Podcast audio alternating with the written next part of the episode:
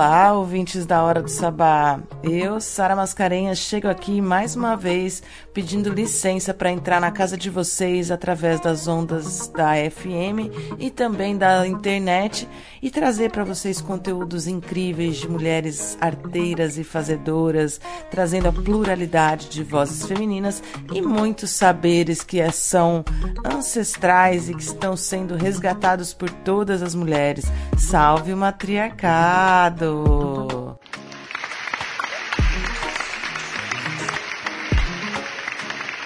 Pois é, o programa de hoje traz aí um, uma coletânea de conteúdos muito interessante. Essa semana, no quadro Femenageada da Semana, eu, Sara Mascarenhas, vou celebrar a pirata mais conhecida do mundo, que viveu uma história parecida com a lendária guerreira Mulan.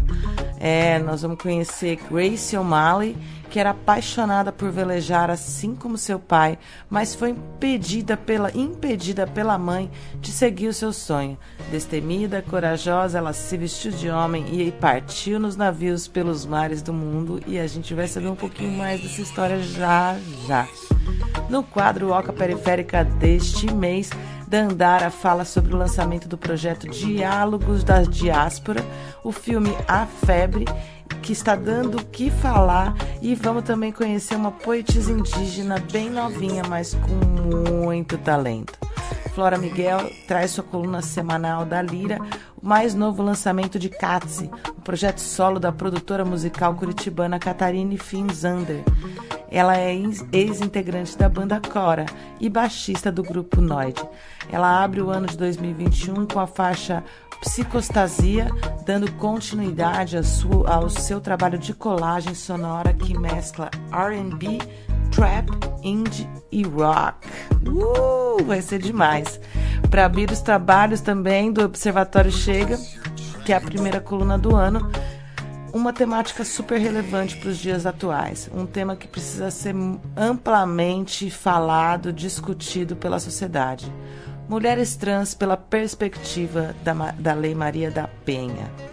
E a deusa Suprium Leuá, na coluna Ancestralidade Viva, promove um diálogo com as ervas, terapias ancestrais e a arte sagrada em pauta com contos, rezas e cantos no mês de fevereiro, Supria fala do Alecrim do Campo, uma delícia de conteúdo para resgatar a conexão com a natureza e a gente também poder se nutrir mais, né? Acho que muitos benefícios a gente teve aí com a sociedade capitalista, né? Estar aqui online, é, fazendo um rádio, é, com conteúdo produzido em Santos, sendo espalhado para tantos lugares por aí com tanta agilidade, só era possível, só foi possível com a internet, energia elétrica e tantos outros benefícios que a tecnologia nos trouxe. Mas tem algumas tecnologias ancestrais, milenares que poderiam ser resgatadas e resgatar também da nossa saúde, e é sobre isso que a gente fala um pouco nesse programa. Vou também fazer uma dica de livros hoje e espero que vocês gostem deste programa, que está muito incrível, está muito gostoso. E agora a gente vai de música. Música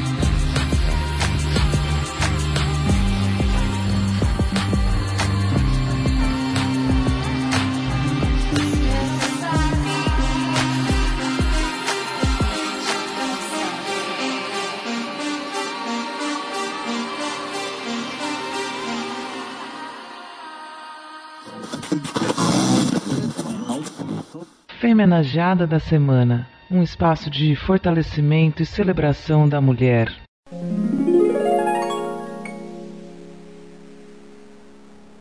Me procurou uma capitã muito famosa chamada Grace O'Malley, com três galés e 200 homens. Essa frase foi retirada de uma carta escrita pelo governador Sir Henry Sidney em 1577. A pequena Grace O'Malley, também conhecida como Granny ou Grainwell, não queria nada além de velejar com o pai, um, um capitão irlandês e sua frota de navios. Os O'Malley eram uma família poderosa na costa oeste da Irlanda. Dois de seus castelos, Clare Island e Kildanet, em Asheville Island, ainda existem até hoje. Grace implorou aos pais para deixarem que ela fosse para o mar, mas a mãe insistiu que não era lugar para uma garota. Assim, de acordo com a lenda, Grace cortou o cabelo ruivo e se vestiu com roupas de garoto. Nos anos 1530, esse não era o jeito normal de uma garota se comportar. Mas Grace O'Malley era assim, e logo ela se tornaria a pirata mais famosa na Irlanda. Aos 16 anos, Grace se casou com um chefe do clã irlandês e eles tiveram três filhos. Mas ela não era do tipo que ficava em casa. Depois da morte do pai, ela assumiu o comando de sua frota e, quando o marido morreu, muitos dos integrantes do clã se juntaram a ela.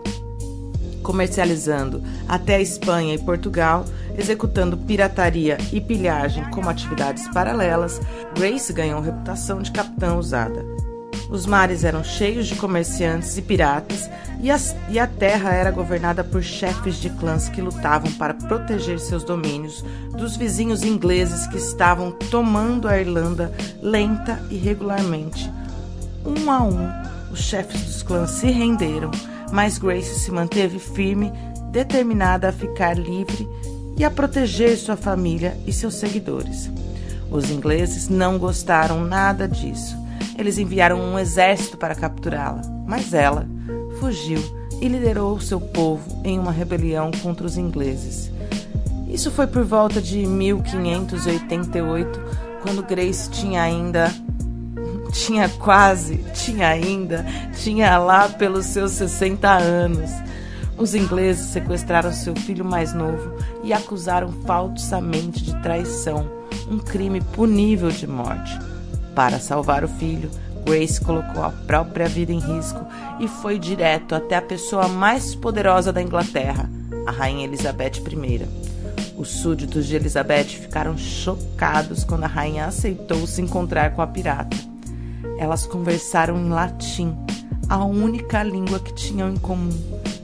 Grace contou à rainha sobre seu sofrimento da família nas mãos dos generais na Irlanda e pediu que ela poupasse seu filho.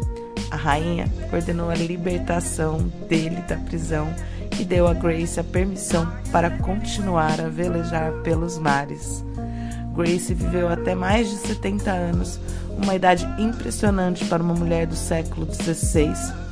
O impacto dela foi tão grande que incontáveis lendas ainda sobrevivem.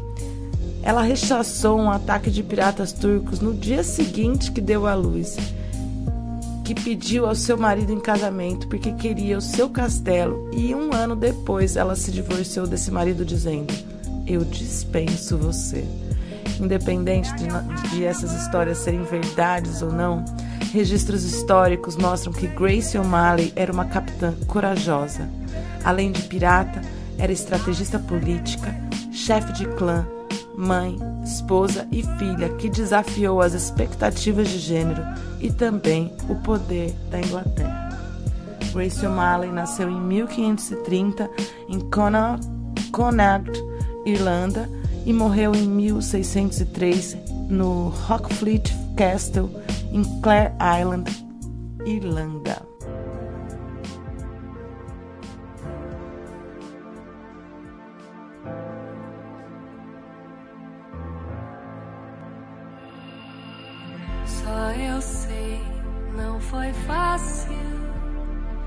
Terminar.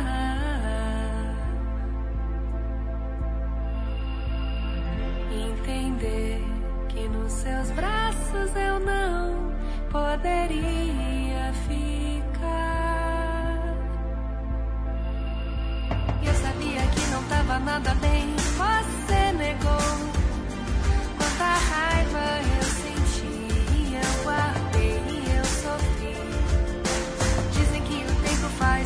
passar, mas não passou. E eu ainda não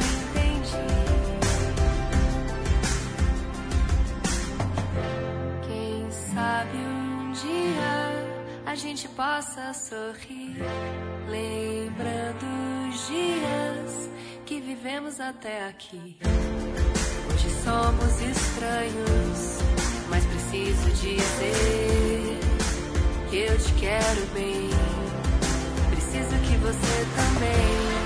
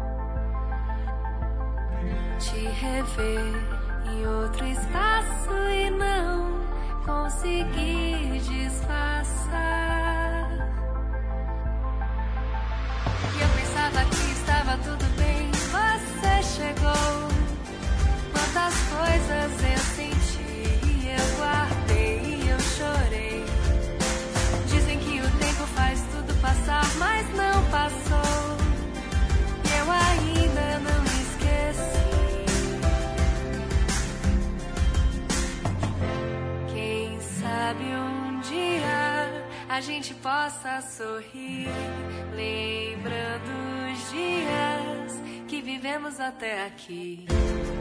Hoje somos estranhos, mas preciso dizer que eu te quero bem. E eu sinto que você também.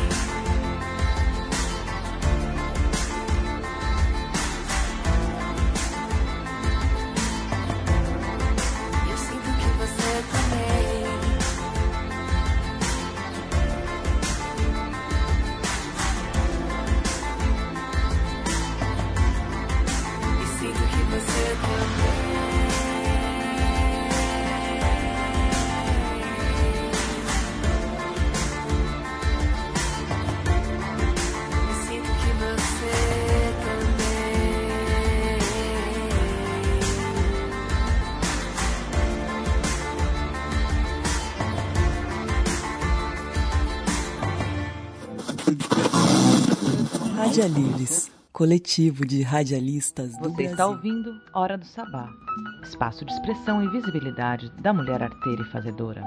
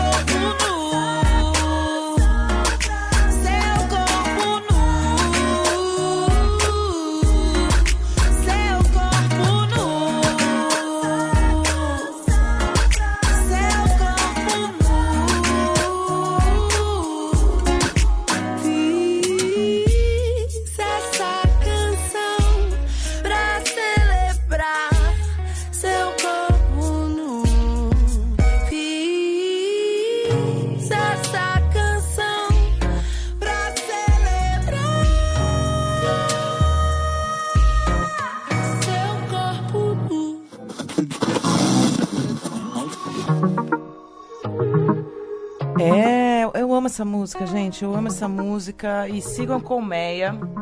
Sigam aí ah, os artistas que a Colmeia divulga.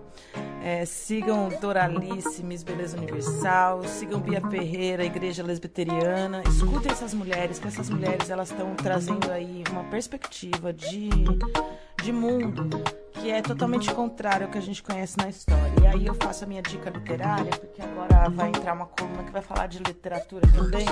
E eu quero recomendar que todos e todas e todos leiam Salve o Matriarcado, o Manual da Mulher Búfala, escrito por Mãe Flávia Pinto. É, Afinal, para que serve um manual da mulher búfala? Seria uma ressignificação daqueles manuais de 1950 que continham regras essenciais sobre como deveríamos nos comportar enquanto mulheres e esposas respeitosas? Hum, hashtag só que não. Com uma, boa, uma boa dose de ironia, Mãe Flávia desconstrói tais regras e sugere como podemos acabar com as limitações que ainda nos são impostas, rompendo todas as amarras que a sociedade capitalista fez com uma identidade de gênero, biologicamente estabelecida como feminina ou não. Sobretudo com as mulheres pretas. Devemos resgatar nossa tradição ancestral do sagrado feminino que foi retirada de nós pelo senhor capataz ocidental, pelo europeu é, católico, é, explorador e dominador, colonizador, como uma estratégia de colonização pelo temor que o patriarcado tem do poder das mulheres. Por que, que ela fala desse jeito, gente? Porque civilizações mais antigas tinham mulher, as mulheres como deusas. Afinal de contas, toda vida passa pelo corpo de uma mulher. A casa de todos nós, pela primeira vez, foi o útero de uma mulher. E isso merece ser respeitado, celebrado exaltado da maneira como se deve.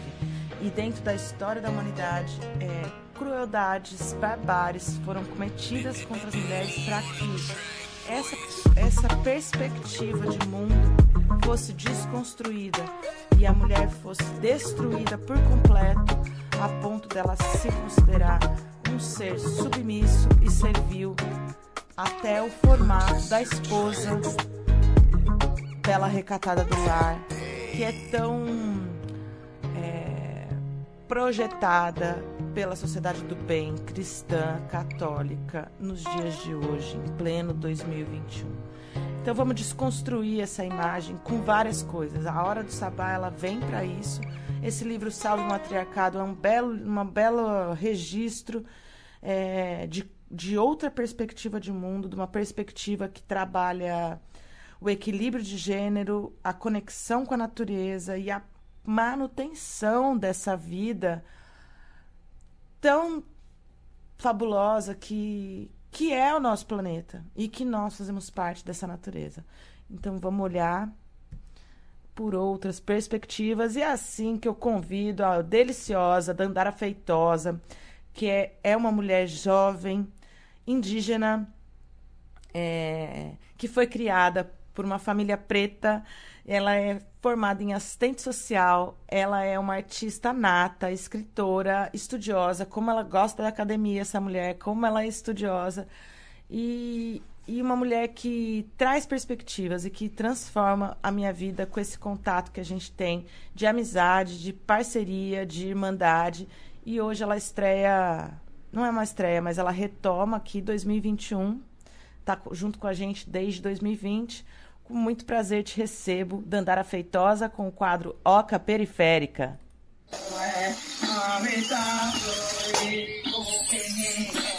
Oca Periférica. Apresentação: Dandara Feitosa.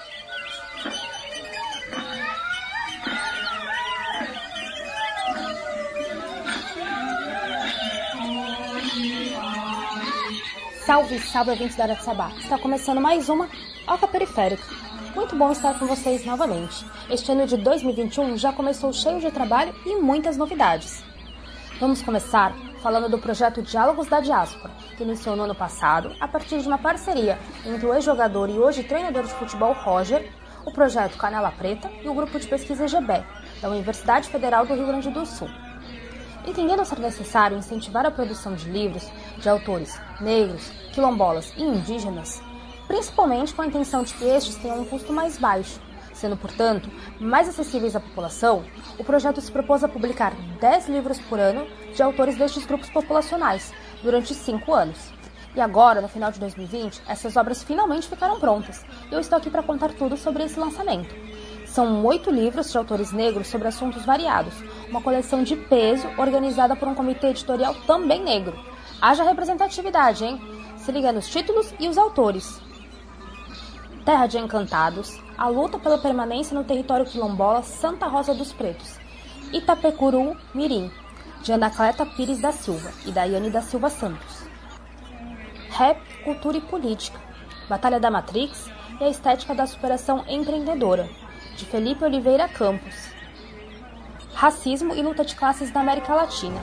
As veias abertas do capitalismo dependente de Cristiane Luísa Sabino de Souza. O samba segundo as Yalodês, Mulheres Negras e Cultura Midiática, da Jurema Werneck. É Fogo, da Maria Helena Vargas da Silveira. De Madureira Dona Clara. Suburbanização e Racismo no Rio de Janeiro, no contexto pós-emancipação, 1901-1920, de Aline Torres Dias da Cruz. África Ocidental, Oportunidades e Desafios da Integração Regional de Mamadou Alfa Diallo. Aquilombados, do seu papo poético. Bom, mas e os outros dois livros? Esses eu deixei para falar separadamente. Isso porque, além de serem escritos por indígenas, terem capas feitas por artistas indígenas, eles foram organizados por um comitê editorial exclusivamente indígena, que inclusive essa indiazinha que vos fala faz parte. Então é com muita felicidade que eu trago essas duas obras. O primeiro livro, Vivências Diversas, uma coletânea de indígenas mulheres, é organizado pelas minhas queridas Braulina Baniwa, Josileia Caingang e Lucinha Tremembé. Ele reúne as memórias e vivências de indígenas mulheres intelectuais das cinco regiões do Brasil. São autobiografias de parentes de oito povos: Baniwa, Baré, Piratapuia, Tuiuca, Sateremaué, Pataxó e Caingang. E eu, que escrevi um capítulo contando minha história como indígena urbana em processo de retomada. Você pode imaginar quais caminhos percorreram estas mulheres, a maioria nascidas em territórios indígenas, que lutaram de diferentes formas pela existência da sua cultura, estudaram, se formaram e hoje são pesquisadoras, mestres, doutoras, professoras e referência na luta indígena? Preciso nem dizer que esse livro tem potência, né? Já o segundo livro, Saberes Indígenas, Produção de Conhecimento desde os Territórios, é organizado por mim e pela Jadine Helena, e conta com dois manifestos indígenas e diversos artigos de reflexões de estudantes indígenas do Instituto Insiquirã de Formação Superior Indígena da Universidade de Roraima. Os autores falam com os pés cravados nos territórios, a partir de suas vivências individuais e coletivas, de povos que têm mais de 500 anos de resistência diante do violento e contínuo processo colonizador. São narrativas que expressam processos de saúde, compreendendo que esta perpassa também o direito ao território, a história, a cultura e os costumes, ou seja, a vida e tudo o que ela compreende para estes povos. Estamos falando de culturas dinâmicas, de memórias ancestrais de povos que possuem diferentes línguas, festas, ritos, músicas e formas particulares de trabalhar a terra, as ervas e os alimentos. Importante falar que a grande maioria das pesquisas aqui apresentadas, na forma de artigos, tem autoria de mulheres que, seguindo tradições de cuidado e afeto, se tornam também propagadoras deste conhecimento. Assim, ocupamos espaço e trazemos à tona vozes historicamente silenciadas, por meio de dois livros que expõem um universo ainda muito desconhecido pela maioria dos brasileiros, quando não é idealizado de forma folclórica. Projetos como Diálogos da Diáspora, que buscam dar visibilidade não somente às obras, mas toda a história de luta dos povos indígenas e do povo negro, são muito importantes e necessárias ainda nos dias de hoje. Pois, como eu sempre falo aqui, seguimos sendo resistência. Inclusive, dia 7 de fevereiro foi o Dia Nacional de Luta dos Povos Indígenas. Foi nesse dia que Cepé Tiaruaju foi morto na Guerra Guaranítica contra colonizadores isso no ano de 1756, na cidade de São Gabriel, localizada no Rio Grande do Sul. Três dias depois da partida deste grande guerreiro, 1.500 indígenas foram massacrados por tropas portuguesas e espanholas. Percebe-se que essa é uma data importante e que só reforça ainda mais essa luta. Todos os livros já estão disponíveis para pré-venda pela editora Ucitec, que ficou responsável por publicá-los. E quem tiver interesse pode seguir o perfil de divulgação do projeto no Instagram, Diálogos Diáspora. Inclusive, dia 19 de fevereiro, sexta-feira, vai rolar a live do lançamento do primeiro livro. E dia 26, também de fevereiro, a live sobre o segundo. Gente, é um trabalho muito bonito que vale a pena conferir. E falando sobre projetos de indígenas, eu quero recomendar um filme que saiu recentemente, chamado A Febre. Com direção da cineasta Maya Darim, ele estreou no catálogo da Netflix dia 3 de fevereiro. Conta a história de Justino, um indígena do povo Desana, que trabalha como vigia no porto de cargas de Manaus e acaba sendo tomado por uma misteriosa febre enquanto sua filha se prepara para cursar medicina na Universidade de Brasília. A Febre recebeu 29 prêmios até o momento e foi selecionado para ser exibido em mais de 60 festivais ao redor do mundo. Com cenas gravadas em Manaus, o filme está muito bem representado multiculturalmente por atores indígenas, num enredo que foge de estereótipos e do formato documental, como não raramente vemos indígenas sendo representados. E para fechar nossa alca periférica de hoje com chave de ouro, vou apresentar para vocês uma poeta de apenas 15 anos. Isso mesmo, Joana Trucá, como se apresenta, é uma menina indígena, militante, ativista, poetisa e escritora. O território do povo Trucá está localizado na ilha de Assunção, município de Cabrobó, no estado de Pernambuco. No Insta dela, Joana Trucá, vocês podem conferir vídeos com suas poesias.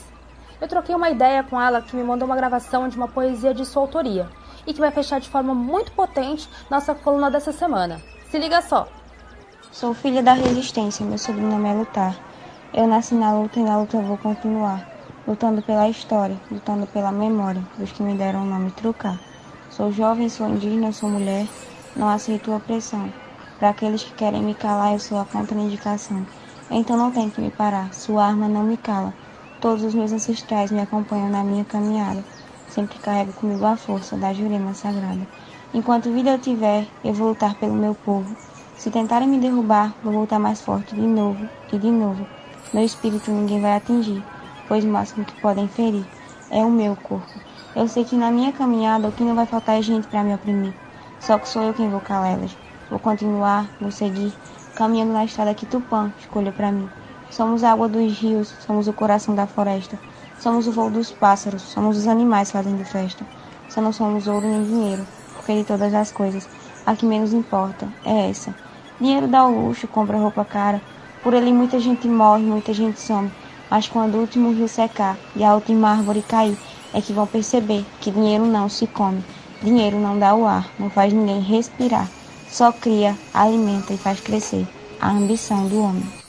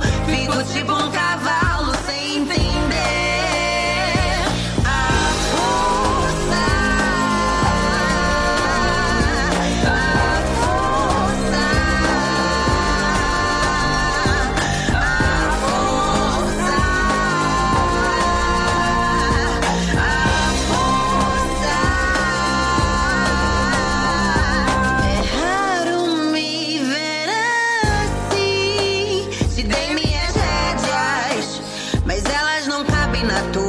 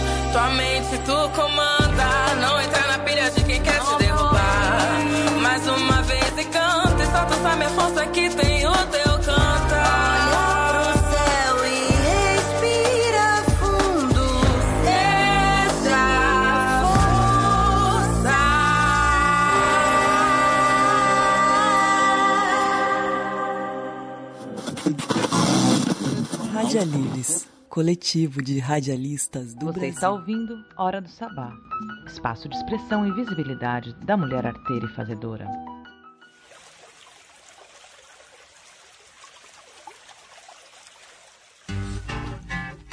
Como é a luta da não violência? Primeiro é nunca matar. Segundo, jamais ferir. Terceiro, estar sempre atento. Quarto é. Quinto, desobediência às ordens de Sua Excelência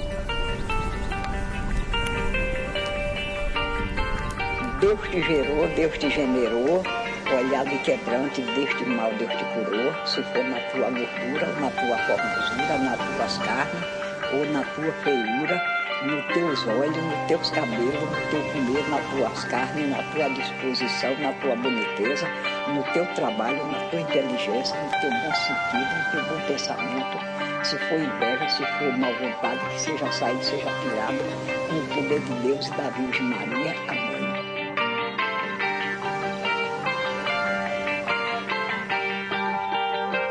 Ave Maria, cheia de graça, o Senhor é convosco, bendita sois vós entre as mulheres, bendito é o fruto do vosso ventre, Jesus.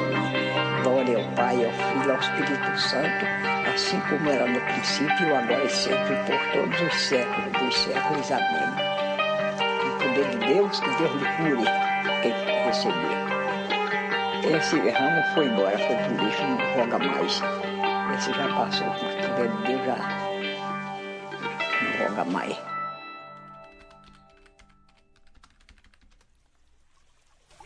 Nossa, que delícia, gente. Essa música Reza Forte do Baiana System, com participação do Benegão, me conquistou. Vou tocar aqui pra vocês sempre. Ouçam Reza Forte, porque ela transforma mesmo. Ouvimos também Caê Guajajara, Fit Canário Negro e Nelson D com Minha Força. E agora a gente vai para mais um quadro maravilhoso. Mais um quadro maravilhoso. A gente chama o rezo e aí a gente chega com ela deliciosa, trazendo pra gente aí um conteúdo ancestral, um diálogo com as plantas, com o sagrado feminino, através de cantos, contos, rezas. E hoje a gente vai falar sobre o alecrim do campo e eu espero que vocês aproveitem muito as palavras amorosas e generosas dessa deusa Supriya Omlewa.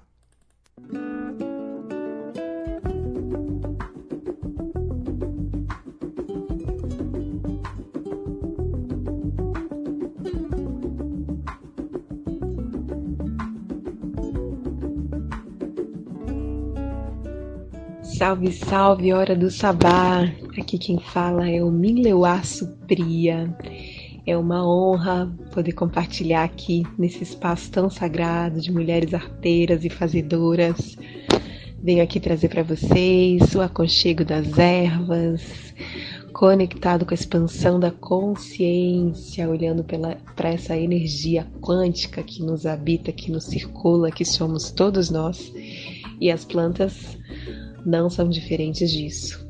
Então aqui eu falo do projeto Raizeira Quântica, que é um projeto que traz esse olhar da sabedoria tradicional, ancestral, das plantas e ervas, como mestras, como gurus do nosso processo de autodesenvolvimento e autoconhecimento, ajudando a gente a lembrar quem a gente é, a gente se conectar com essa grande mãe, essa mãe terra maravilhosa que nos acolhe, nos abraça, nos nutre e nos ensina quando é preciso chamar na chincha.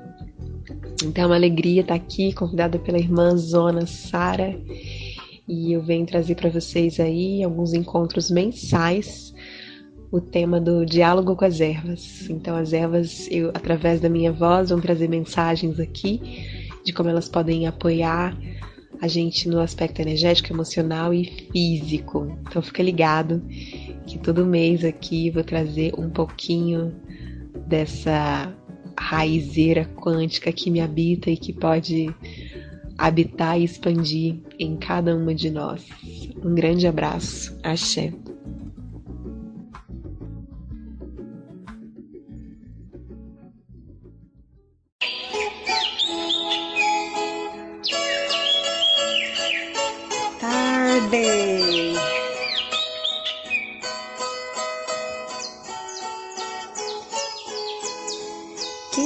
Comeu biscoito feitos em forno de barro lá na roça? Sabe que um feixo de galhos de alecrim do campo, preso na ponta de um pau, transforma-se magicamente em uma vassoura de varrer o forno?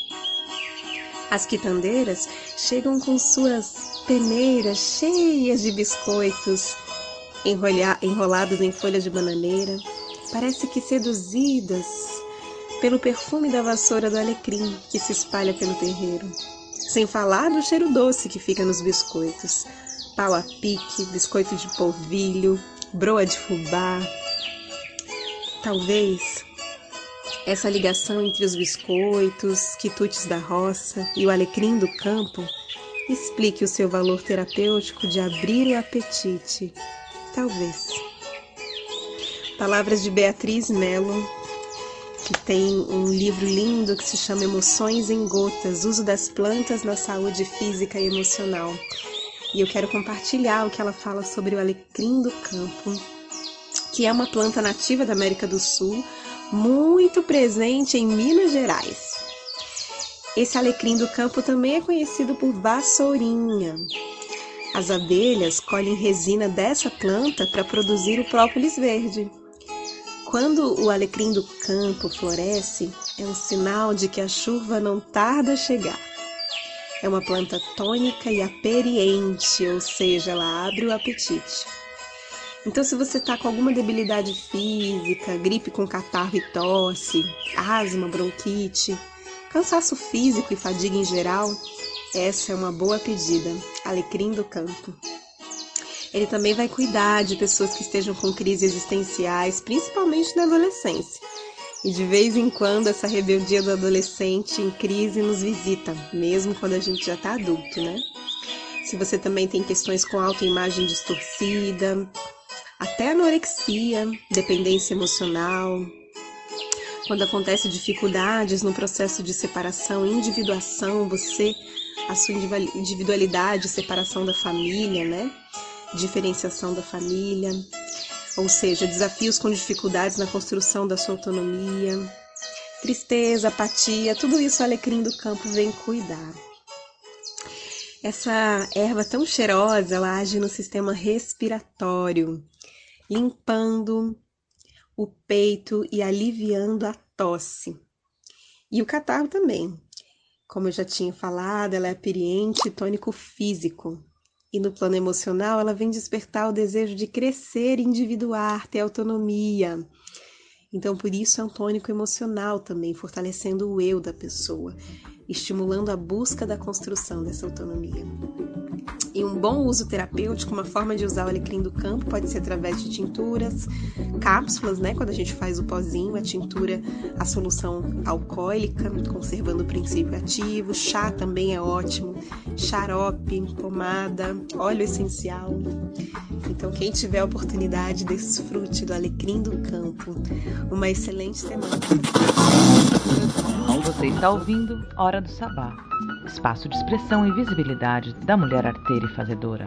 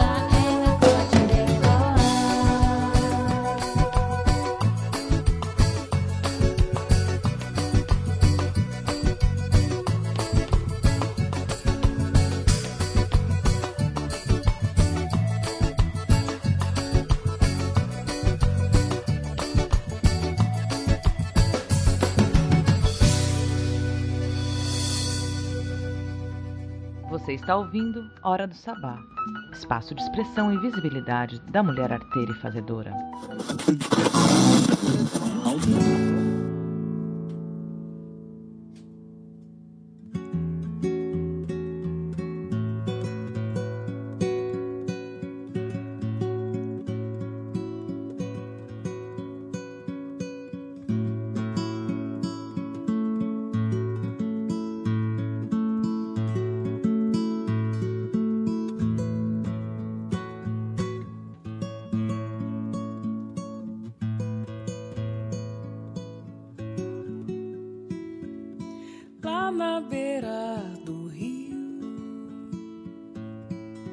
Eu vi mamãe Oxum sorrir.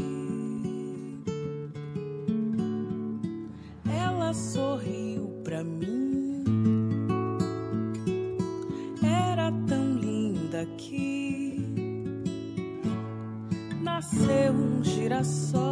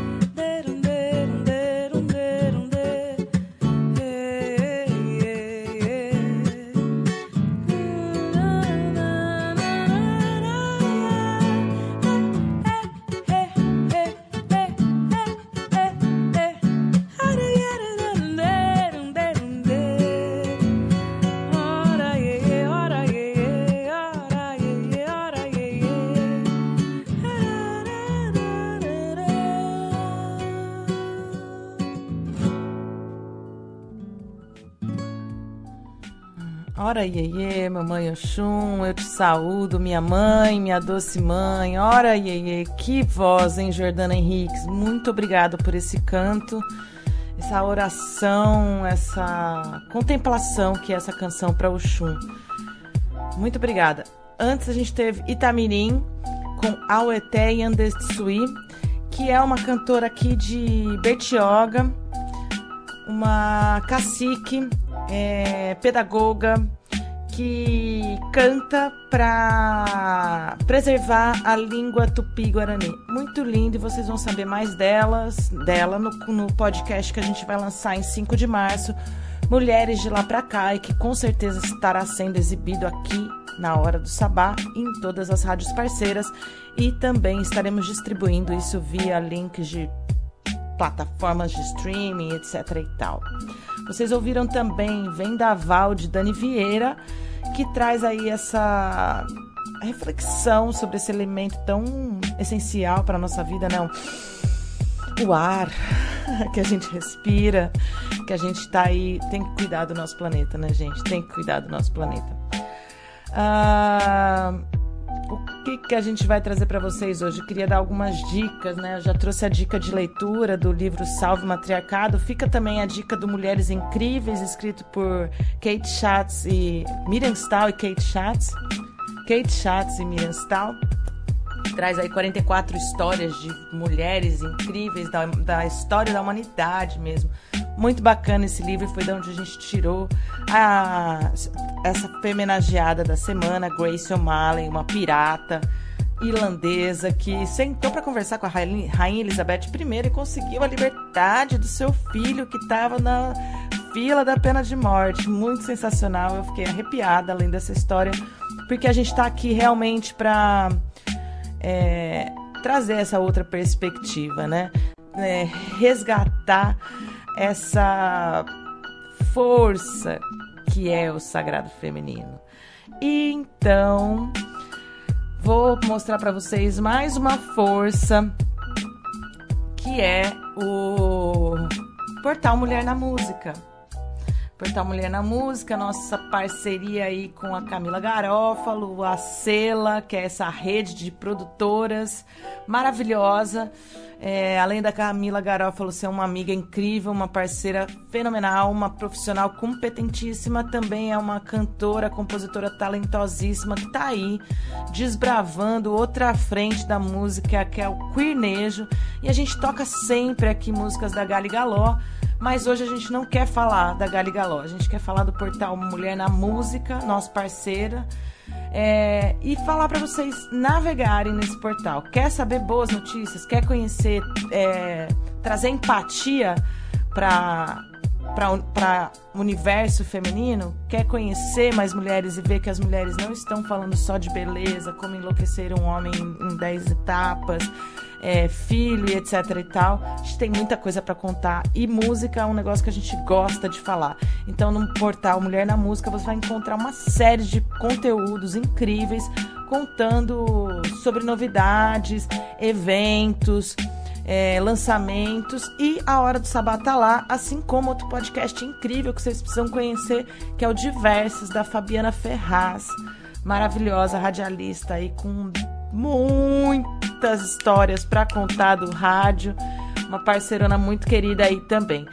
Dito tudo isso, vamos de música, porque aqui a gente gosta de ouvir. E só para puxar essa música, eu também não aguento mais o isolamento, a pandemia, as pessoas sem máscara, essa situação de irresponsabilidade coletiva, mas seguimos aqui quietinha em casa, isolada.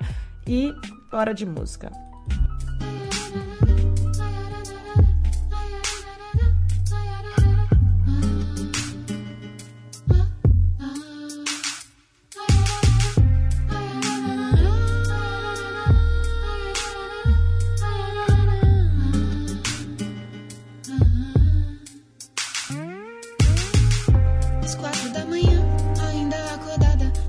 Quase sã, descansa quase nada,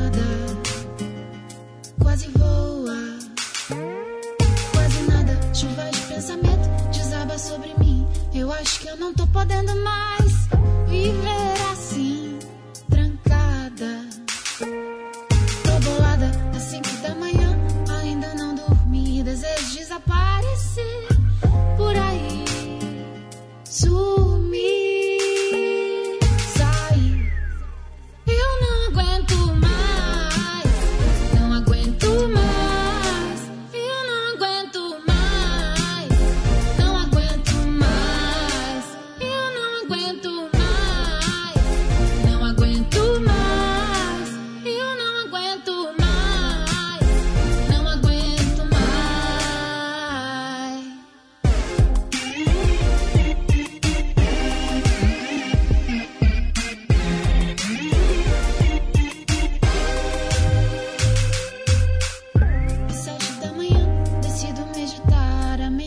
cabeça não consegue parar de pensar.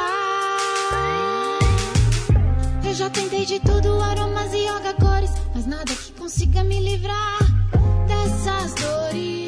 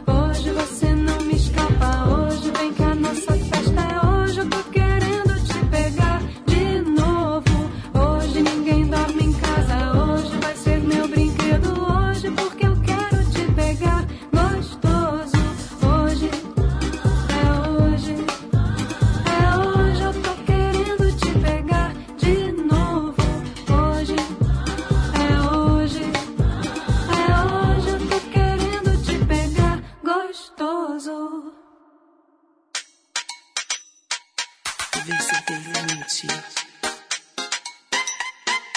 Sou como eu quiser.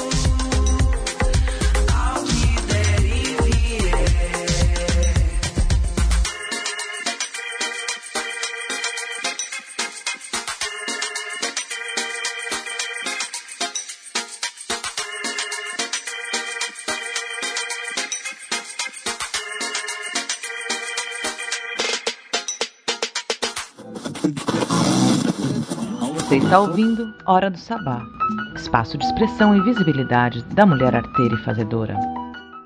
Que honra tocar essa música hoje, 20 de fevereiro. Essa música chama Sou Como Eu Quiser. É uma produção aí do Patrick Torquato e da cantora Mel, da banda O. E foi lançada na última sexta-feira, 19 de fevereiro. E a gente está tocando aqui para vocês já em primeiríssima mão essa canção maravilhosa. Adorei, Patrick é um parceiraço aí, um radialista que me inspira muito a estar cada vez melhorando o programa aqui para vocês, pensando sobre as músicas, sobre a qualidade, sobre as narrativas que a gente constrói a cada bloco musical, conversando e costurando com os conteúdos trazidos pelas colaboradoras. São tantas questões para manter você aqui atento, ouvinte. Então eu agradeço demais essa canção. Sou como eu quiser, que ela traz uma alegria. Ela é pop, ela é dançante. Eu, se estivesse numa Mega Hits, eu já estaria dançando com essa música, com certeza. E a gente vai tocar muitas vezes mais aqui. Essa canção.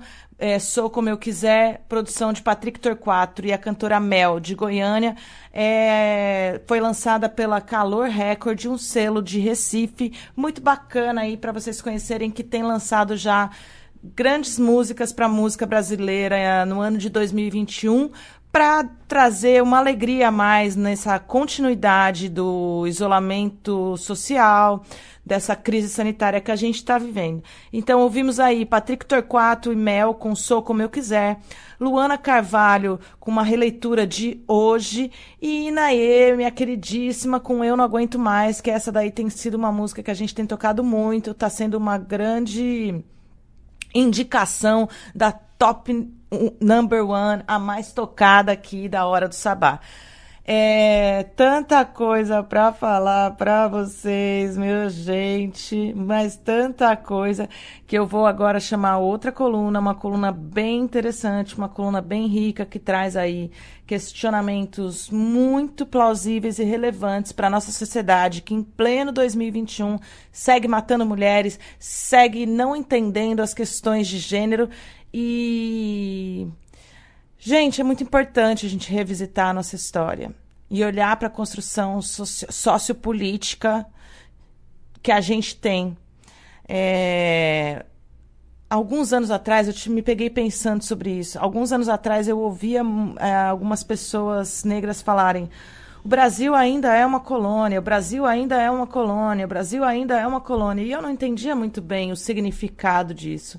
E agora, revendo muitos comportamentos, padrões da minha linguagem, forma de expressar, é, observando preconceitos e discriminações que estavam é, já enraizadas na, pela minha educação, pelo contexto social, histórico que eu vivo, da onde vim, pela cor da minha pele, a situação de classe, etc não questionava muito algumas coisas. E eu passei a questionar e eu me peguei pensando sobre essa expressão, o Brasil ainda é colônia. E hoje a gente tem grandes pensadores, sociólogos, historiadores falando da, da, do decolonialismo, que é exatamente a gente desconstruir esse padrão de pensamento que foi é, implantado no Brasil colônia, nos tempos do Brasil colônia. Quando a gente fala dos coronéis do Nordeste, do, do, do, do modo coronelista que muitos, muitos estados nordestinos ainda vivenciam, é disso que a gente está falando. A gente tem grandes famílias que ainda vivem pautadas nessa construção histórica do Brasil colônia e ainda se sentem é, donos de capitanias hereditárias. Né? E enquanto a gente está discutindo uma sociedade que se constrói num modelo mais equânime, mais conectado à natureza, com uma harmonia é, da distinção de gênero, aceitando a diversidade como parte da, do, do, do nosso, da nossa civilidade. É, eu me via pensando muito sobre esse, esse, termo mesmo, né? Uma sociedade civilizada. Uma sociedade civilizada que vivencia essa barbárie, essa, esse senso de responsabilidade coletiva que a gente conhece hoje, ao meu ver, por tudo que eu estudei, tudo que eu vivi e ouvi, não é tão civilizada assim. A gente tem um formato de uma sociedade tão bárbara quanto os vikings. É, Enfim, fica aí a provocação e vamos ouvir o Observatório Chega, que vai provocar a gente um pouquinho mais. Raquel Alves chega aí com convidadas especiais para tratar a, a perspectiva da vida da mulher trans sob a ótica da Lei Maria da Penha. Como que elas podem garantir esse direito da não violência doméstica, de não serem assassinadas sendo mulheres trans? Chega. Chega. Chega. Chega. Chega. Chega. Observatório da Violência contra a Mulher. Uma iniciativa de alunos e professoras da Unisanta. Olá, queridos ouvintes. Sejam muito bem-vindos ao podcast do Observatório Chega. Esse é o nosso primeiro programa de 2021 e a gente está trazendo um tema tão necessário. A gente quer falar das mulheres trans na perspectiva da Lei Maria da Penha. Eu sou Raquel Alves, uma das criadoras do Observatório Chega. Quero mandar um beijão aí para Sara Mascarenhas e para todas as manas que estão a bordo do programa Hora do Sabá. A Hora do Sabá, aliás, está de casa nova, está na Rádio Brasil Atual de São Paulo e tem novas parcerias aí de transmissão para vários estados brasileiros. É um programa que está crescendo em expressão em visibilidade e a gente tem a honra de pegar uma carona no sucesso dessa mulherada arteira e fazedora. Quem também está aqui fazendo a primeira participação nos nossos podcasts é a Maris. Seja bem-vinda, Maris. Olá, gente, tudo bem? Eu sou Maris, obrigada pelo convite, por estar fazendo parte aqui do Observatório. Eu faço parte do time de voluntários do Instituto de Pesquisas e Estudos do Feminino e das Existências Múltiplas. O IPFEM ele é uma ONG de saúde mental que existe para ajudar as pessoas a identificar e interromper processos de violência socioemocional. O IPFEM trabalha com três pilares, né? Pesquisa, terapia e educação. Eu sou estudante da plataforma de educação deles e também eu sou locutora do podcast Podlindes, junto com o EJ Dalmaso, e a gente faz o braço da diversidade lá no IPFEM. Para quem quiser saber mais informações sobre IPFEM, a gente está com as inscrições abertas para apoio terapêutico acessível até dia 8 de março. No Instagram é só colocar IPFEM, que lá vai ter mais informações. E é uma honra para mim também estar aqui com vocês nessa conversa e muito atenta às contribuições que vocês trarão para a gente. Se essa é a sua primeira vez aqui e você ainda não conhece o projeto, o Observatório Chega é um portal de notícias criado para falar sobre violência contra a mulher. Estamos no www.observatoriochega.com.br. Nesses podcasts, nós trazemos discussões sobre temas relacionados à violência contra a mulher. Lembrando que você pode conferir todos os episódios por qualquer agregador de podcast. A gente tem um elenco muito bacana aqui para discutir essa questão da lei Maria da Penha e a mulher trans, começando pela Isabel Carneiro. Muito bem-vinda, Isabel. É, eu sou Isabel Carneiro, sou formada em Ciências Sociais pela Universidade Federal do Ceará. Atualmente produzo algumas pesquisas é, relacionadas à participação política das mulheres e, em paralelo, e aí não é, na universidade, né, algumas pesquisas relacionadas à violência contra a mulher, porque eu também sou militante feminista, faço parte né, de duas organizações de mulheres né, movimento local aqui e um movimento nacional, onde a gente é, também produz né, dados em virtude da precariedade mesmo das políticas e inclusive de informações né, para que possa subsidiar a nossa luta. Então a gente também faz esse papel de produzir dados, pesquisa, relatórios e é a gente que oferece subsídio é, algumas vezes até mesmo ao Estado, né? Então também participa desse podcast a Isadora Renata Almeida, uma força na militância LGBTQI, na Baixada Santista. Bem-vinda. Obrigada. É, inicialmente, eu gostaria de agradecer em nome da ONG Ela pelo convite. Eu me chamo Isadora Renata de Almeida, sou auxiliar de enfermagem e componho o núcleo biopsicossocial da ONG. A ONG Ela é uma ONG que atua na Baixada Santista, na capital e também no interior. No último ano, nós viemos atuando também por todo o Brasil e nós somos uma ONG que combate a violência de gênero, a violência contra a mulher. Eu sou da área da saúde, então, seguindo essa vertente, é onde eu, eu consigo mais atuar, que é na minha profissão, e eu, de forma independente, venho fazer um trabalho de formiguinha na Baixada para levantar dados, mas também de forma independente é, é um tanto quanto difícil dados em relação à discriminação do atendimento de saúde ao público LGBTQI+. E é um prazer estar com vocês hoje. Muito obrigada a você pela presença. Trabalho importante, construir dado é construir consciência, né? construir plataforma para lutar. Quando a gente não tem a informação, a gente não tem o dado, a gente não tem um ponto de partida. Né? Essa também é a luta da Tayane Miyake, que tem a honra de participar dessa conversa. Tayane que sente na pele toda a violência e toda a opressão das mulheres trans, está fazendo um trabalho que também, onde ela tenta construir dados é, na coordenadoria de diversidade da Prefeitura Prefeitura de Santos. Peço que você se apresente, Tayane, e fale um pouco aí da sua trajetória. Eu sou Tayane Miyake, é, me reconheço travesti politicamente e socialmente reconheço como uma mulher transexual. Eu tenho 53 anos de idade e 33 anos de transição.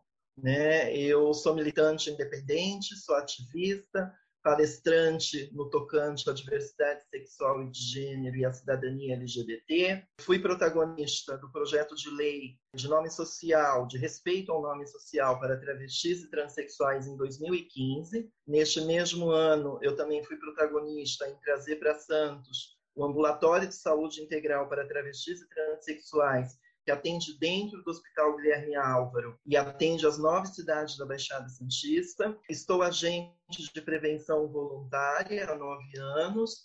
É, esse trabalho é um trabalho de campo com travestis transexuais que são criadoras do sexo. Né? Então, eu vou a campo, conhecer essas meninas, saber das suas necessidades, fazer encaminhamentos quando necessários. É, sou formadora, multiplicadora para a implementação da Política Nacional de Saúde LGBT pela Universidade Nacional de Brasília. Foi um curso de seis meses que eu fiz e me deu esse certificado de estar é, é, formadora e multiplicadora. Então, é meu papel fazer formações e capacitações para melhor atendimento do público LGBT+, dentro da área da saúde. Né? E, atualmente, estou coordenadora da, de diversidade da Prefeitura de Santos. É um prazer estar aqui e poder estar contribuindo também, trazendo a minha vivência.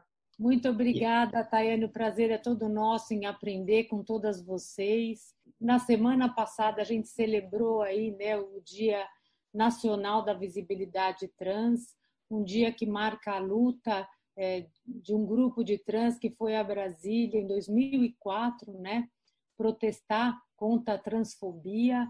E lá se vão 17 anos e eu quero perguntar, começando pela Tayane, se nesses 17 anos a perspectiva mudou para as pessoas trans.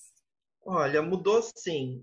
É uma data que a gente ainda não tem muito que comemorar, mas eu acho que é uma data também que a gente precisa é, reafirmar todo, todo o avanço que nós tivemos. Então, nós temos é, o uso do nome social no cartão do SUS, que é um cartão que é usado nacionalmente. Né? A gente tem em alguns estados ambulatórios de saúde integral para travestis e transexuais, é, a retificação do seu nome e gênero num balcão de um cartório. Mas, por outro lado, a gente ainda tem um país que mais mata travestis e transexuais, né? o primeiro do mundo, e é o país que mais consome produtos sexuais dessas pessoas, né? Então é meio antagônico. Bacana, Tayane. E aí, Isadora, que balanço você faz aí desses 17 anos?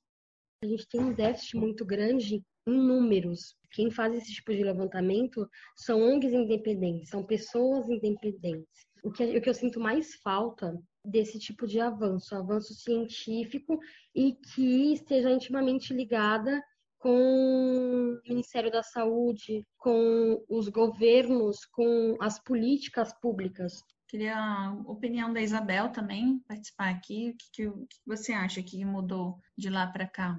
Vou confessar que eu costumo ser uma pessoa, quando a gente olha né, para o cenário, eu costumo ser uma pessoa super pessimista, mas é tão importante quando a gente traz esse olhar para a perspectiva histórica, né? Isso nos dá esperança quando a gente olha para essa trajetória de luta pela cidadania, né? Porque na verdade trata-se de uma luta por cidadania, uma luta por inclusão, uma luta por direitos. A gente vê que cada vez mais é, nas últimas eleições, em relação a programas de TV, nas mídias, nas redes sociais, tanto é, o movimento feminista, quanto o movimento LGBT, quanto o movimento antirracista, né, que na verdade são movimentos de grupos que são marginalizados, estão conseguindo cada vez mais estar em evidência, trazer a sua luta, colocar a sua luta em destaque, colocar na pauta, é, na agenda pública da sociedade.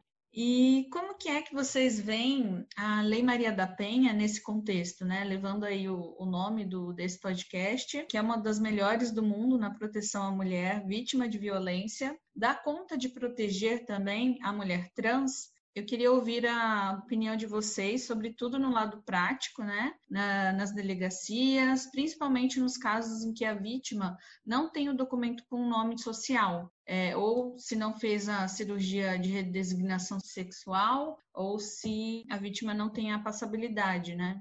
É, então, nem sempre o que está na teoria é o que acontece na prática. Então, nós temos sim uma lei que é maravilhosa, uma lei que também é aplicada às mulheres transexuais e travestis, mas tudo isso que você colocou, né? Se a pessoa não tem o nome, o nome retificado, é, tem um tratamento. Se a pessoa tem o nome retificado, ela tem outro tratamento.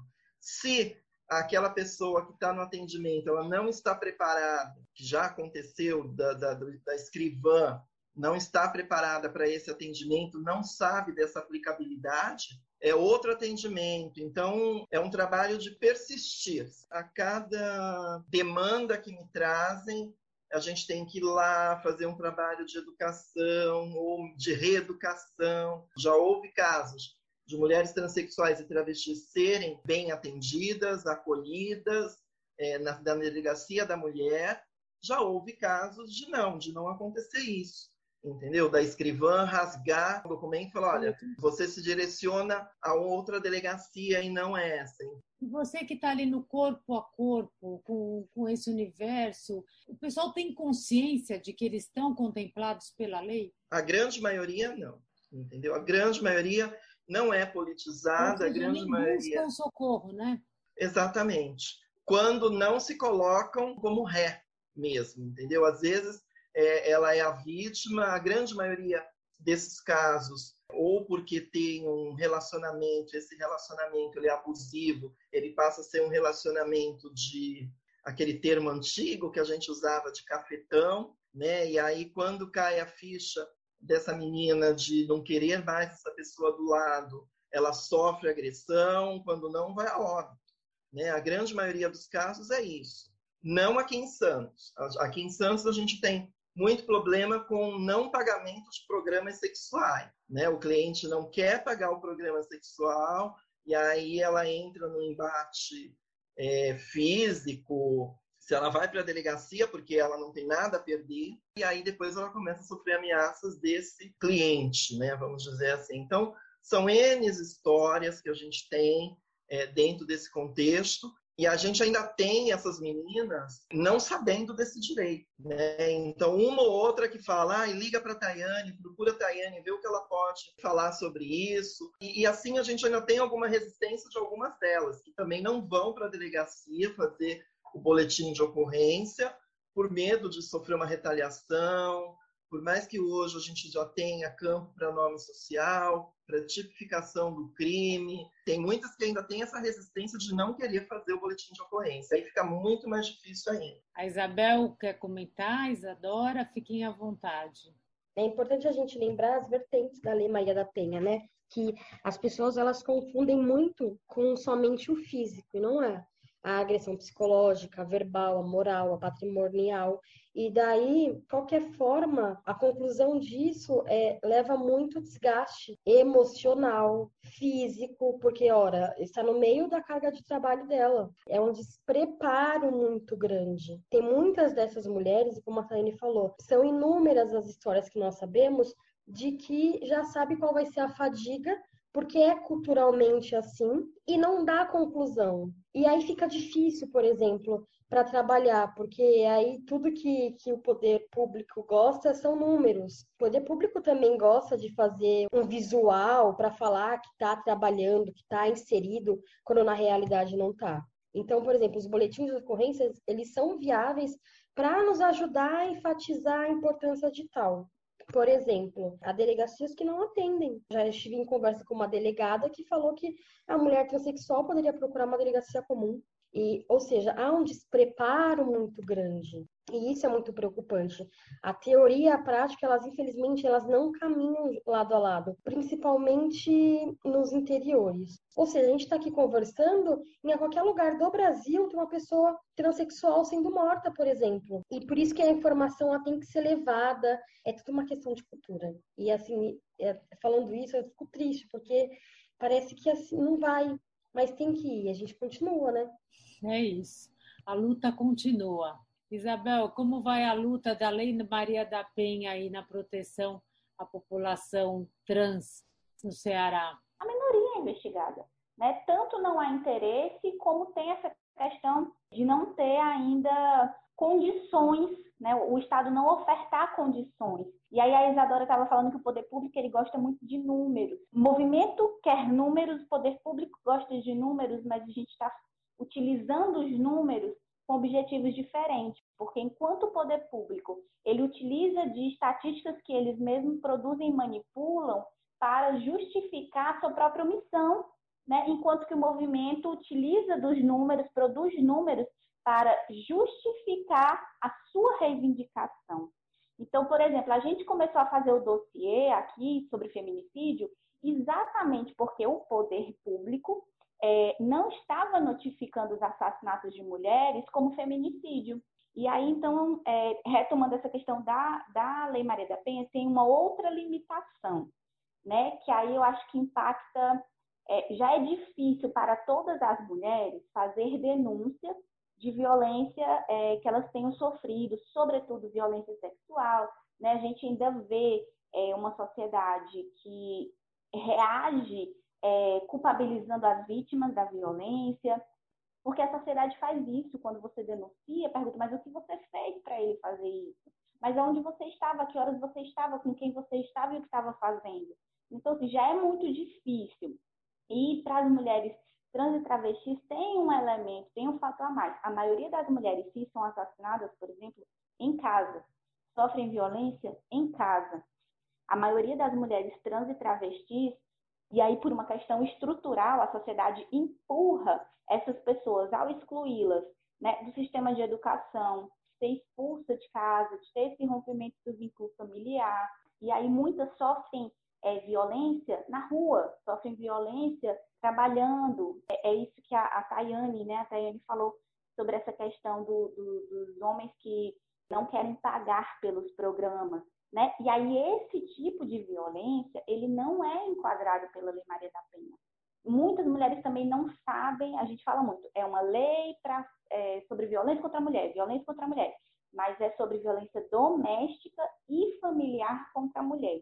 Eu quero agradecer a vocês, nossas convidadas. Eu quero mandar um beijo para as minhas amigas da Hora do Sabá. Acho que a gente está entregando para vocês um conteúdo para reflexão muito bacana também. É uma honra enorme participar desse, dessa conversa mesmo, assim. Fica aqui meu agradecimento. Eu também queria aproveitar, deixa, uh, agradecer em nome da ONG Ela o convite e, e, é sempre muito renovador esse tipo de conversa, esse tipo de pauta, porque renova nossas energias e a gente continua lutando para o bem comum, o nosso bem comum. E muito obrigada pela oportunidade e a ONG Ela fica à disposição. Eu também gostaria de, de agradecer a oportunidade de estar aqui novamente, trazendo a minha contribuição, a minha vivência, as minhas experiências, né? Queria deixar algo para reflexão, né? Que nós mulheres transexuais e travestis, nós não somos somente um pedaço de carne nas esquinas, né? Não queremos privilégios, nós queremos dignidade, respeito e viver numa sociedade que seja mais justa e igualitária. Obrigada. Também queria agradecer muito, dar um calorzinho no coração. Realmente é, é uma satisfação enorme conhecer vocês e ter participado desse desse diálogo aqui tão, tão enriquecedor e tão necessário para o momento que a gente está vivendo. E se você que está ouvindo a gente quiser saber um pouquinho mais sobre o nosso trabalho, acesse o www.observatoriochega.com.br. Conta pra gente se você gostou desse conteúdo, quer saber mais sobre o assunto. Esperamos você também em nosso Instagram, arroba Observatório Chega, e no Facebook, Observatório Chega. E para ouvir na íntegra o programa, é só entrar no Spotify Observatório Chega. Muito obrigada, muito obrigada aos ouvintes que seguiram a gente até aqui. E até a próxima. Chega. Chega. Chega. Chega. Chega. Observatório da Violência contra a Mulher. Uma iniciativa de alunos e professoras da Unisanta. Você está ouvindo Hora do Sabá, espaço de expressão e visibilidade da mulher arteira e fazedora.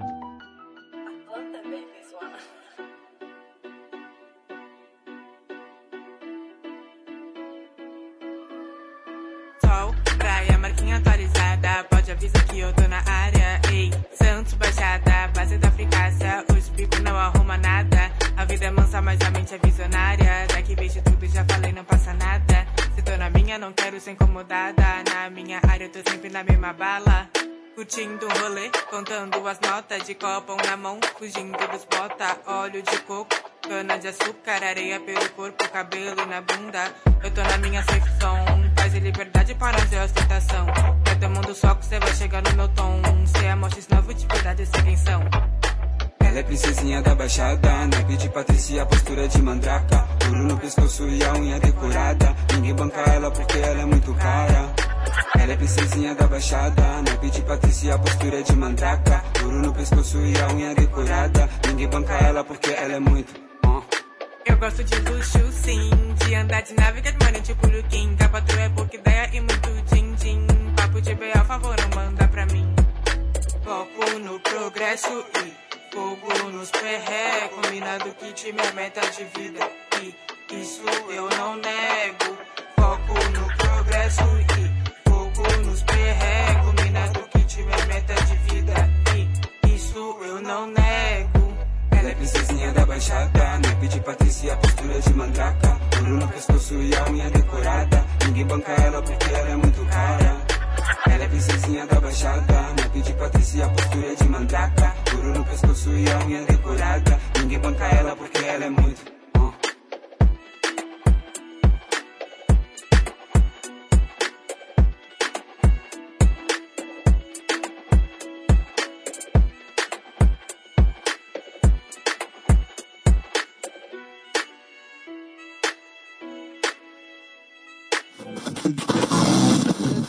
Radialivres, coletivo de radialistas do Brasil.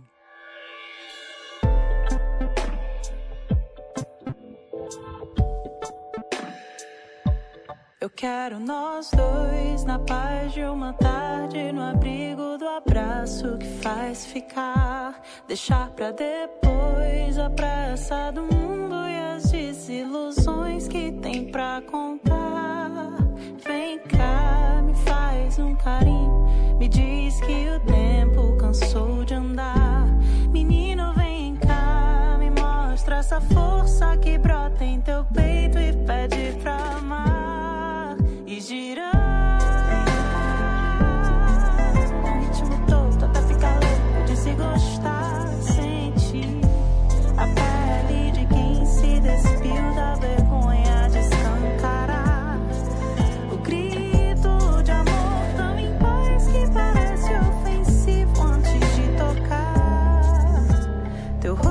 Sem pressa, nenhuma promessa, só o nosso deslizar.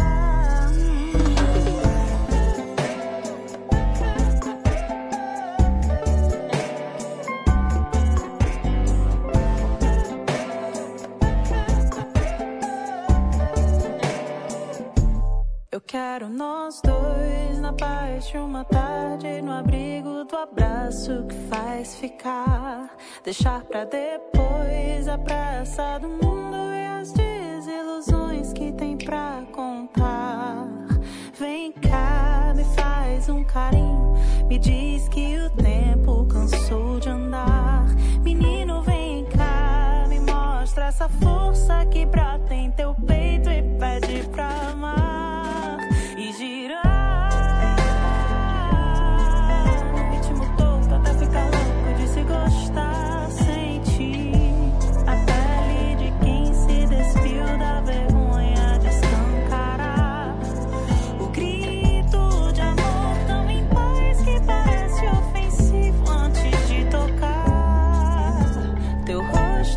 Pressa, nenhuma promessa, só o nosso deslizar.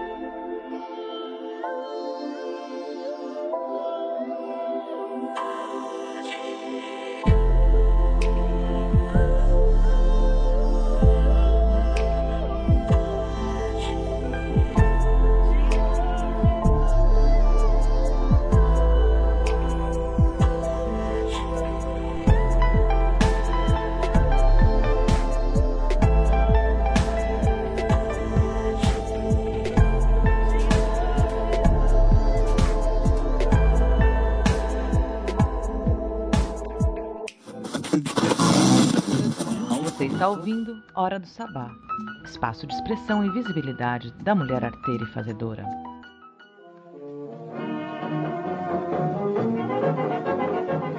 Da Lira, o seu boletim musical semanal feminista produzido por Flora Miguel. Vou abrir alas, eu quero passar. Peço licença pra poder desabafar.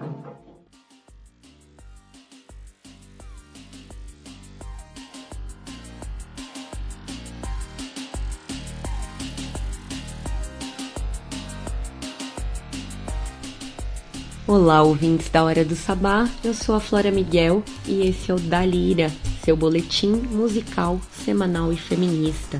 No boletim de hoje, falamos de Katzi, projeto solo da produtora musical curitibana Caterine Finzander, ex-integrante da banda Cora e baixista do grupo Noid. Ela abre o ano de 2021 dando continuidade a seu trabalho de colagem sonora que mistura R&B, trap, indie e rock. Depois do lançamento do EP Moon Phases of a Relationship de 2027 e do single que recebeu o videoclipe Obsidiana de 2020, além de ter feito parcerias em projetos como Mudo, Resp e no EP de remixes da banda Catavento, a Kat se volta mostrando Psicostasia, uma faixa que chega também com videoclipe. Inspirada no Egito Antigo, onde psicostasia era o julgamento realizado após a morte das almas, a faixa clipe de toada trap rock alternativo é um convite à revisão de experiências, erros e vivências que nos trazem até o momento presente. Kat se questiona os rumos tomados em nossas vidas como quem os revisita, como se estivesse ela mesma nesse julgamento final. Psicostasia foi composta e produzida por Katsi e anuncia a vinda do primeiro álbum cheio da artista, chamado Fratura Exposta e já com data de lançamento, prevista para o primeiro semestre de 2021. Nas palavras da artista, sempre tive muito interesse pelo que é justo e o que é certo. Acho que por isso acabei preparando minha graduação em Direito. Embora nunca tenha exercido a carreira, foi um tempo em que pude pensar sobre questões acerca da justiça e suas complexidades. Acho que o tema continua sensível para mim, até porque a coisa certa a se fazer não é assim meramente abstrata, mas algo que o dia a dia te cobra. A artista fala ainda que para o clipe foram usadas referências como a série Deuses Americanos, a série Midnight Gospel, aliás, excelente série, quem não assistiu, assista, muito boa, e o clipe Wuthering Heights, da Kate Bush, outro exemplo de artista, e esse videoclipe que é um exemplo de trabalho audiovisual. Voltando ao clipe da Katsi, a direção foi da própria artista, a direção de fotografia é do Gustavo Salum, a edição de mapas 3D é do Inak Larnagarey e a montagem final é do Thiago Gaspar. Assistam ao clipe de Psicostasia, conheçam a carreira da Katsi e ouçam aqui no Dalira, faixa novíssima da Katsi. Uma ótima semana a todas e todos e até a próxima.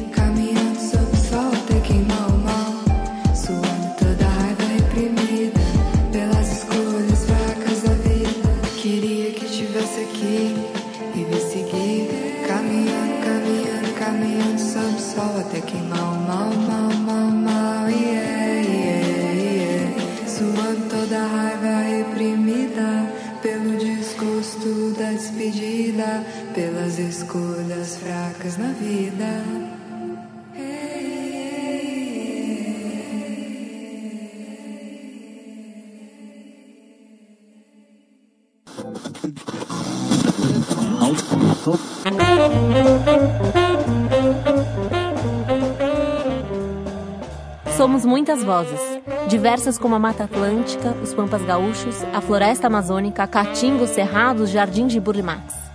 Somos a mistura de Mar de Andrade, os Sertões de Guimarães Rosa, o Mar de Caíme, a Ciranda de Lia, o Rock dos Mutantes. Somos 8 mil quilômetros de costa, o Planalto Central. Tropicais, temperados, úmidos, agrestes.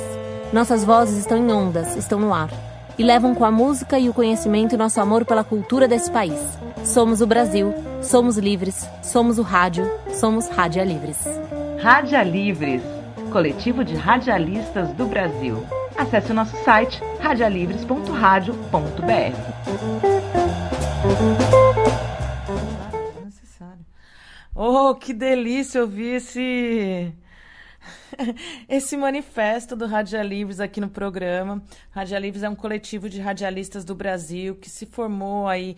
Ele teve, ele estava sendo gestado desde dezembro de 2018 num grupo de WhatsApp que foi originado a partir de um painel de debates sobre streaming e podcast, é, rádio podcast. É, e aí, em junho de 2020, em meio à pandemia, todo mundo aí carente, precisando de atenção, a gente conseguiu se reunir e semanalmente a gente vem se reunindo para discutir possibilidades de ações para valorizar essa categoria de profissionais que estão na linha de frente na difusão da música independente. A gente, assim como os artistas têm dificuldade de chegar na mídia, ser bem remunerado, os, os jornalistas, os radialistas que tentam empreender nessa nessa divulgação, fortalecer essa amplitude e visibilidade para os artistas, também tem bastante dificuldade de remuneração, né? Também existe o mainstream na nossa profissão. Então a gente se reuniu com muitos, muitos profissionais, somos 26 radialistas, jornalistas, comunicadores, entre outros profissionais aí que estão fazendo programas de rádio, conduzindo direções de rádios pelo Brasil. Estamos em nove estados brasileiros e é uma honra poder trabalhar com essas pessoas. É, o programa está chegando bem ao fim. Eu gostaria de lembrar vocês dos horários. É, a gente tem edições que pela Rádio Graviola toda quarta-feira às três da tarde, toda sexta-feira às nove da nove e meia da noite na radiopagu.com.br, todo sábado na Rádio Brasil Atual às seis da tarde, às terças-feiras às onze da noite na Rádio Baixada Santista.com.br e fechamos aí mais duas rádios também. Vamos em março começar na Rádio Eixo www.radioarmazém.com.br de Brasília, toda segunda-feira às seis da tarde. E de domingo às três da tarde estaremos também na radioarmazém.net, lá no Rio Grande do Sul. Muita gratidão. Sigam Rádia Livre, sigam Hora do Sabá, busquem saber sobre essas colunistas maravilhosas. E eu deixo vocês com uma última música aí, uma canção maravilhosa de Bia Ferreira. E vamos nós! Antes de anunciar essa última canção do programa, eu quero agradecer a todos vocês, todos, todos, todas, pessoas maravilhosas que permitiram que eu entrasse na casa de vocês através das ondas da web rádio e também da frequência modulada para trazer para vocês semanalmente duas horas de conteúdo feminino, feminista, é, sagrado, divino, mágico, encantador, da bruxaria mesmo, com muitas e muitas deusas. Muito obrigada, mulheres da Hora do Sabá, que compõem aí esse programa ao meu lado. Estamos é, rumo ao aniversário. Dia 5 de março tem lançamento da série de podcast Mulheres de Lá Pra Cá, que foi realizada através do financiamento da Lei Aldir Blanc na, no, na cidade de Santos, pelo edital de premiação Alcides Mesquita, gratidão aí Secult, gratidão Lei Aldir Blanc, gratidão por podermos estar realizando esse trabalho. E agora vocês seguem com essa deusa maravilhosa. Que sigam, conheçam, curtam, compartilhem, difundam. Bia Ferreira, eu boto fé.